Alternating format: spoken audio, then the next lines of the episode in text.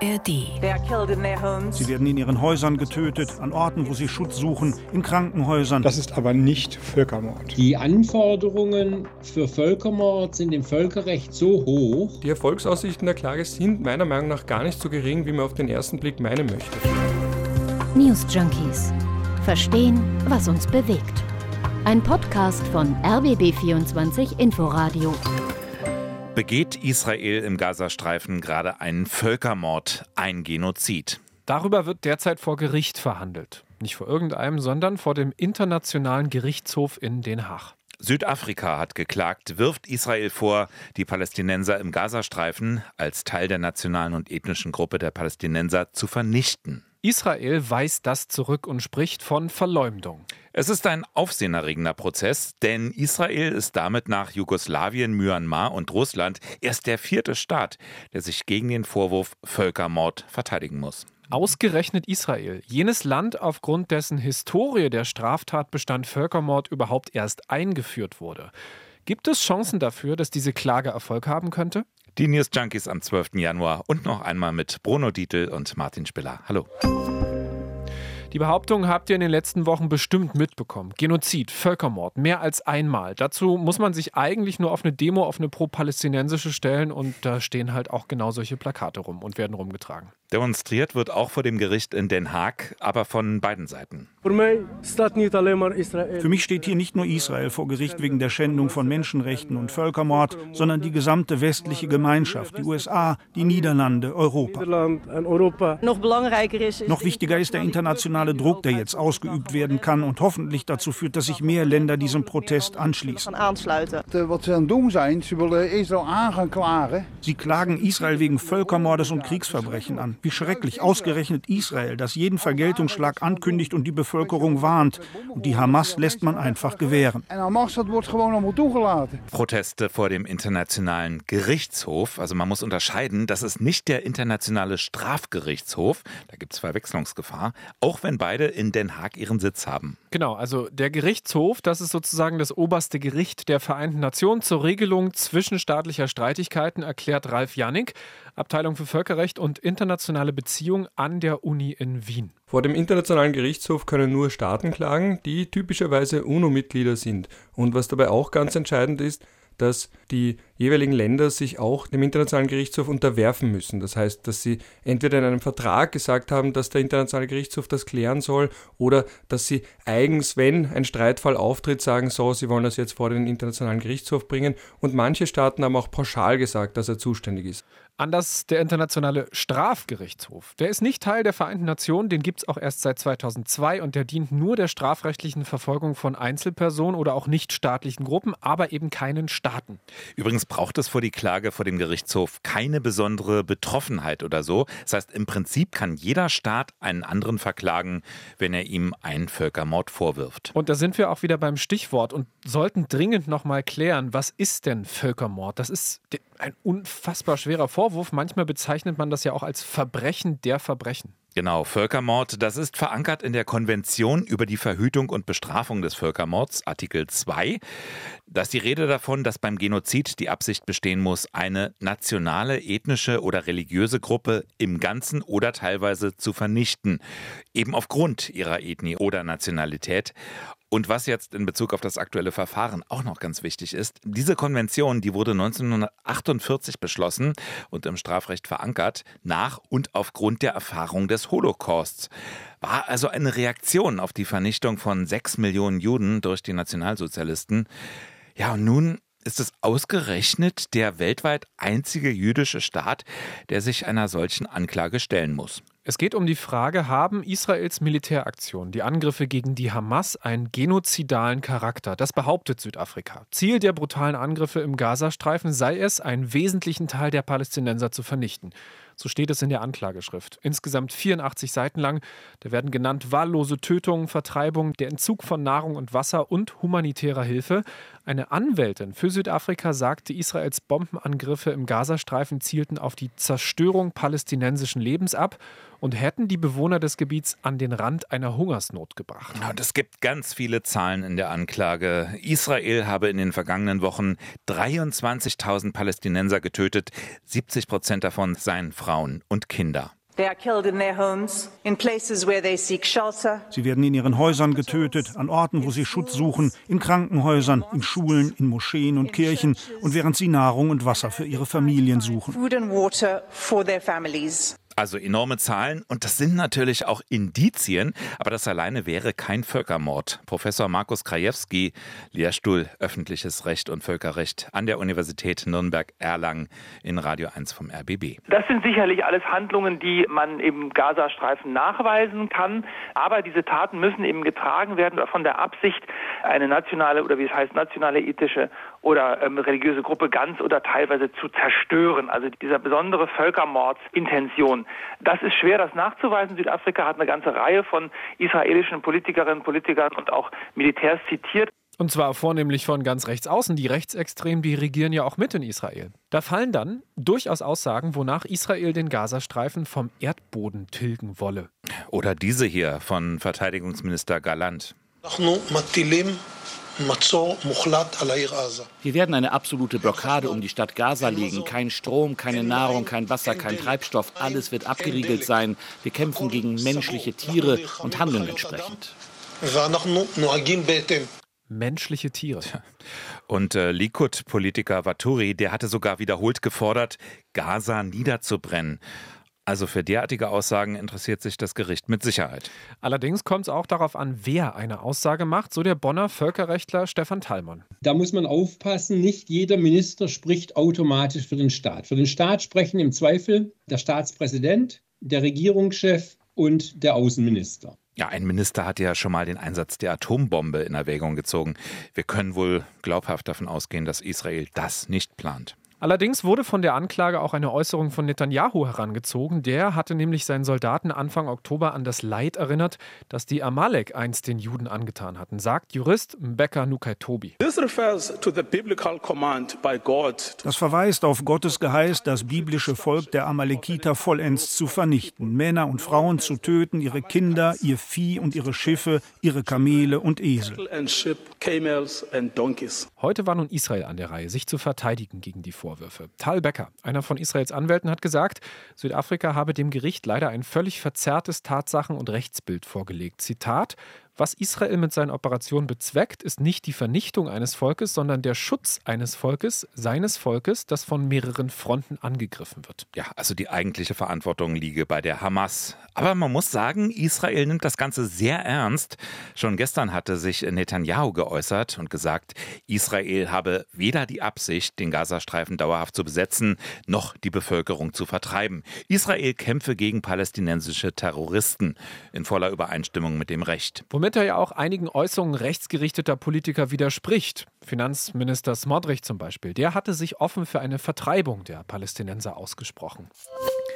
Dass nun ausgerechnet Südafrika klagt, das gilt als keine große Überraschung. Südafrika gehört schon seit Wochen zu den heftigsten Kritikern Israels. Im November wurde bereits der Botschafter in Tel Aviv abgezogen. Es gibt aber auch historische Gründe. Israel hat lange das Apartheidsregime in Südafrika unterstützt. Menschenrechtsorganisationen werfen nun Israel selbst eine Apartheidspolitik vor. Also viele Menschen fühlen sich mit den Palästinensern verbunden aufgrund der eigenen Geschichte. Sie solidarisieren sich mit den aus ihrer Sicht unterdrückten Palästinensern und auch die Regierungspartei ANC, die unterhält traditionell enge Verbindungen mit Palästinenserorganisationen. Es gibt aber auch Kritik innerhalb Südafrikas. Afrom Krengel ist Vorsitzender des Zionistenverbandes.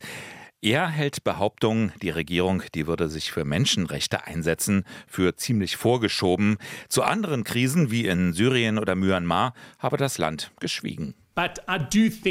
Ich finde es bemerkenswert, dass die Feindseligkeit, die sie dem einzigen jüdischen Staat in der Welt entgegenbringt, bei keinem anderen Land erkennen lässt. Ich denke, das zeigt zumindest eine Voreingenommenheit und ein Vorurteil.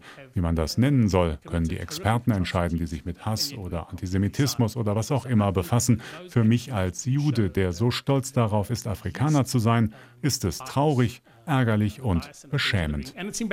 Es gibt aber auch möglicherweise strategische Gründe für Südafrika. Einige vermuten, dass sich Südafrika positionieren will als so eine Art Stimme des globalen Südens gegen den Westen. Also wie es im postkolonialistischen Buch steht.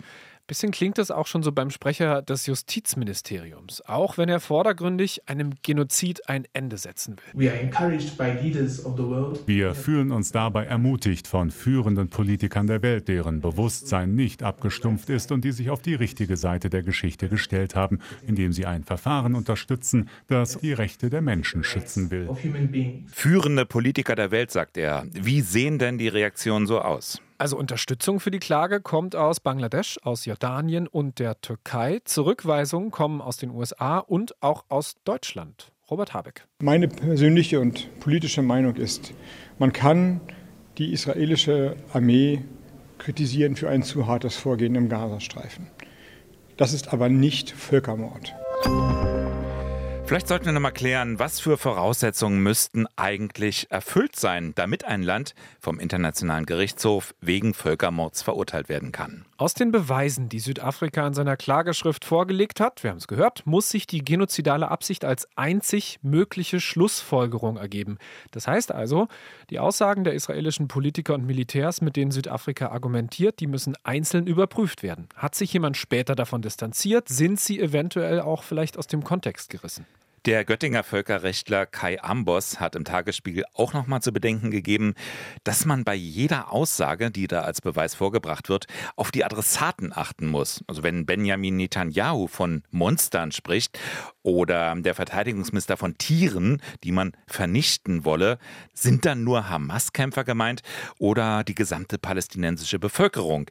Nur dann kann das ja eindeutig gewertet werden. Und auch sehr wichtig, Äußerungen von Einzelpersonen der israelischen Regierung werden als Beweise nicht unbedingt ausreichen, hat uns der Wiener Völkerrechtler Ralf Jannik gesagt. Wenn man sagen möchte, dass ein ganzer Staat einen Völkermord begeht, muss man wirklich herausarbeiten, dass es einen größeren Plan gegeben hat oder dass eben führende Mitglieder einer Regierung einen solchen Völkermordvorsatz hatten. Das heißt, man muss hier eine gewisse Systematik beweisen und das ist genau das, was Südafrika versucht und das ist aber auch genau das, was enorm schwierig ist, weil man eben zeigen muss, dass hier ein genozidaler Vorsatz, also eben die gezielte Absicht, eine Gruppe ganz oder teilweise zu vernichten vorliegt. Allein die Verhandlungen in Den Haag sorgen schon jetzt für enorme Aufmerksamkeit. Ausgerechnet Israel könnte wegen Völkermords verurteilt werden. Wenn das Gericht der südafrikanischen Argumentation folgen sollte, was würde denn so ein Urteil bedeuten? Welche Folgen hätte es? Nun ja, was der Internationale Gerichtshof urteilt, ist ja erstmal völkerrechtlich bindend. Aber das UN-Organ, das kann eben auch nur Urteile sprechen. Also die Richter haben keine weitere Macht, das auch durchzusetzen. Allein die internationale Wirkung dieses Urteils wäre für Israel aber verheerend, sagt der Wiener Völkerrechtler Ralf Janik. Ein solches Urteil kann zum Beispiel vorsehen, dass Schadenersatzzahlungen an die Hinterbliebenen und die Opfer geleistet werden. Oder eben, dass man anerkennen muss, einen Völkermord selbst begangen zu haben. Also das wäre nicht nur rechtlich verbindlich umzusetzen, sondern auch politisch und auch mit Hinblick auf die Geschichte natürlich für Israel fatal. Ja, politisch hätte so ein Urteil auch für die Verbündeten von Israel Folgen, also auch für Deutschland. Kai Ambos, der hat dem Tagesspiegel auch gesagt, dass Deutschland dann seine militärische Unterstützung für Israel überdenken müsse. Denn es hat die Genozidkonvention unterschrieben und es hat sich verpflichtet, jegliche mögliche Maßnahmen zur Verhütung eines Völkermordes zu unternehmen. Der Prozess führt schon jetzt dazu, dass auch der israelische Ministerpräsident Netanyahu rhetorisch zumindest etwas abrüstet, beobachtet der Wiener Völkerrechtler Janik. Auch ganz konkret auf die Angriffe auf Gaza könnte sich das Verfahren in Den Haag schon sehr bald auswirken. Man wird auch in den nächsten Tagen bzw. zumindest Wochen eine vorläufige Anordnung des Internationalen Gerichtshofs vielleicht vorliegen haben und die kann eben besagen, dass die Kampfhandlungen zum Beispiel einzustellen sind oder dass mehr zu tun ist, um den Zugang für humanitäre Hilfsgüter zu gewährleisten. Und da hat man natürlich schon auch, eben weil die verbindlich sind, eine Auswirkung auf den Krieg. Das heißt jetzt nicht, dass Israel sich daran halten wird. Auch Russland hat sich beispielsweise nicht an die vorläufige Anordnung des Gerichtshofs gehalten, den Krieg einzustellen und alle Truppen abzuziehen. Aber es bedeutet, dass man zumindest hier das höchste rechtsprechende Organ der UNO hat, das sich eingeschaltet hat und das gesagt hat, was zu tun ist. So weit Israel zum Ende der Kampfhandlung zu zwingen, wird der IGH aber auch nicht gehen, glaubt der Bonner Völkerrechtler Stefan Talmon. Und ich kann mir nicht vorstellen, dass der Gerichtshof durch eine einstweilige Anordnung das naturgegebene Recht eines Staates auf Selbstverteidigung einschränkt, wenn dieser Staat angegriffen wurde und immer noch angegriffen wird. Stefan Talmon hält es auch für unwahrscheinlich, dass der Prozess am Ende überhaupt zu einem Urteil gegen Israel kommt. Die Anforderungen für Völkermord sind im Völkerrecht so hoch, dass ich derzeit nicht sehen kann, wie Südafrika in der Lage wäre, diesen Vorwurf zu beweisen. Da kommt der Wiener Völkerrechtler Ralf Janik allerdings zu einer ganz anderen Einschätzung. Die Erfolgsaussichten der Klage sind meiner Meinung nach gar nicht so gering, wie man auf den ersten Blick meinen möchte. Warum? Weil Südafrika nicht nur Israel vorwirft, einen Völkermord selbst zu begehen, das ist enorm schwer zu beweisen, sondern auch vorwirft, nicht genug getan zu haben und nicht genug zu tun, um einen Völkermord zu verhindern. Dazu gehört zum Beispiel auch, dass Stellungnahmen, und das müssen jetzt nicht nur die von Regierungspolitikern sein, sondern können auch Stellungnahmen sein von Journalisten oder von Oppositionspolitikern, Politikern, dass diese Stellungnahmen, die zum Völkermord aufhetzen, anreizen, anstiften, dass die nicht entsprechend strafrechtlich verfolgt wurden, weil die Völkermordkonvention sieht ja auch vor, dass Völkermord ein Straftatbestand ist, der entsprechend zu ahnden ist. Also dass diejenigen, die dazu aufrufen, alle Palästinenser zu töten und dergleichen, dass diejenigen vor Gericht gestellt werden. Und da ist auch der Vorwurf von Südafrika, dass das nicht ausreichend geschehen ist. Dieser Aspekt ist ja auch eine Folge der heftigen öffentlichen Äußerungen israelischer Politiker. Seit dem, seit dem 7. Oktober fühlen sich innerhalb der israelischen Gesellschaft natürlich auch die Extremisten ermutigt, die die Palästinenser eigentlich immer schon loswerden wollten. Ja, 7. Oktober, ein vielleicht ja gewollter Nebeneffekt dieser Genozidklage ist, dass kaum noch darüber gesprochen wird, was eigentlich der Auslöser für Israels Angriffe auf den Gazastreifen war. Das Massaker vom 7. Oktober, bei dem fast 1200 israelische Staatsbürger von Hamas-Kämpfern brutal ermordet wurden. Wenn wir in die Charta der islamistischen Terrororganisation Hamas reingucken, steht da durchaus eine Aufforderung zur gewaltsamen Zerschlagung Israels. Zitat Nachdem der Feind seinen Fuß auf das Land der Muslime gesetzt hat, ist der Dschihad gegen ihn zu führen, also der Gotteskrieg. An anderer Stelle wird in der Hamas-Charta auch der Endkampf auf Leben und Tod zwischen Muslimen und Juden beschworen. Auch das kann man als Aufforderung zum Genozid verstehen. Könnte Israel jetzt also seinerseits die Hamas wegen Völkermords anklagen? Ja, das wäre schon möglich, hat der Völkerrechtler Markus Krajewski bei Radio 1 gesagt. Die Hamas ist natürlich völkerrechtlich auch verantwortlich. Die Hamas begeht auch Völkerrechtsverbrechen. Die Hamas ist eben nur, weil sie kein Staat ist, eben nicht vor dem Internationalen Gerichtshof zu verklagen. Dort kann man nur Staaten verklagen. Hamas-Führer, Hamas-Angehörige können aber vor dem Internationalen Strafgerichtshof, der seinen Sitz im Übrigen auch in Den Haag hat, auch belangt werden. Und der Chefermittler ermittelt da ja auch schon. Aber wird Israel das auch machen, selbst wenn das, was die Hamas im Oktober verübt hat, auf einen versuchten Völkermord hindeutet und es auch vor internationalen Gerichten nachweisbar wäre? Es könnte sein, dass sich Israel da zurückhält. Völkerrechtler Janik erklärt, warum. Ich bin der Meinung, dass die Massaker vom 7. Oktober einen Völkermord dargestellt haben. Israel selbst betont immer wieder die historische Einzigartigkeit der Shoah. Und natürlich mit jedem zusätzlichen Völkermord, der sich ereignet oder der vielleicht sogar von Israel selbst als solcher anerkannt wird, wird das ein wenig im politischen und historischen Sinne aufgeweicht, weil es gibt eine große Debatte unter Völkerrechtlern darüber, ob der Völkermord das Verbrechen aller Verbrechen ist. Das bedeutet, dass der Völkermord eine Sonderstellung genießt im negativen Sinne. Und natürlich, je häufiger er vorkommt, desto eher wird diese Sonderstellung aufgeweicht. Und da ist es natürlich aus politischer Sicht für fraglich und auch interessant, ob Israel dann sagt, wir wollen gar nicht, dass das als Völkermord anerkannt wird, weil dann merkt man, dass diese Handlung selbst gar nicht so selten ist in der Geschichte. Am Ende dieser Folge gucken wir ganz kurz noch in unser Nachbarland Polen. Dort hat die Bevölkerung im Oktober die nationalkonservative PiS-Regierung abgewählt. Seit Mitte Dezember ist der europafreundliche Donald Tusk neuer Präsident. Ja, in Polen spielt sich gerade eine Art Politikkrimi ab.